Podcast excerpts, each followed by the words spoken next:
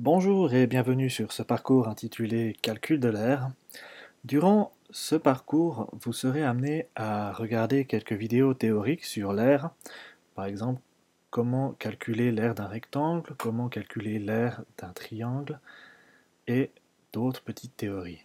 Vous serez également amené à faire quelques exercices pour mettre en pratique ce que vous aurez vu. Mais à l'heure actuelle, vous êtes certainement en train de vous poser quelques questions, comme notamment Qu'est-ce que l'air? Est-ce que c'est difficile? Ou encore, à quoi cela peut-il bien me servir dans ma vie? Je vais commencer par répondre à la première question. L'air représente la surface d'une figure géométrique, comme par exemple notre rectangle rouge, ou d'un objet, comme le tableau noir que vous avez en classe, ou encore un terrain, ici de football.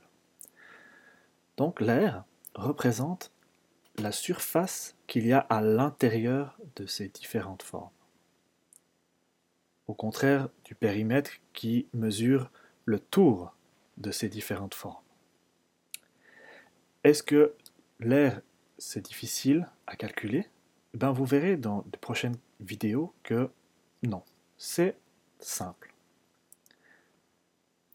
Ensuite, vous vous demandez certainement pourquoi est-ce que j'apprends à calculer l'air? Eh bien, L'air, tout comme l'air que l'on respire, a son utilité. Par exemple, calculer la superficie de votre maison ou de votre appartement. Ou encore de calculer la superficie qui sera nécessaire pour peindre les murs de votre chambre. En effet, si je veux peindre ma chambre, je vais devoir avoir une quantité suffisante de peinture pour peindre l'intégralité de mes murs. Sinon, je vais me retrouver avec un mur par exemple.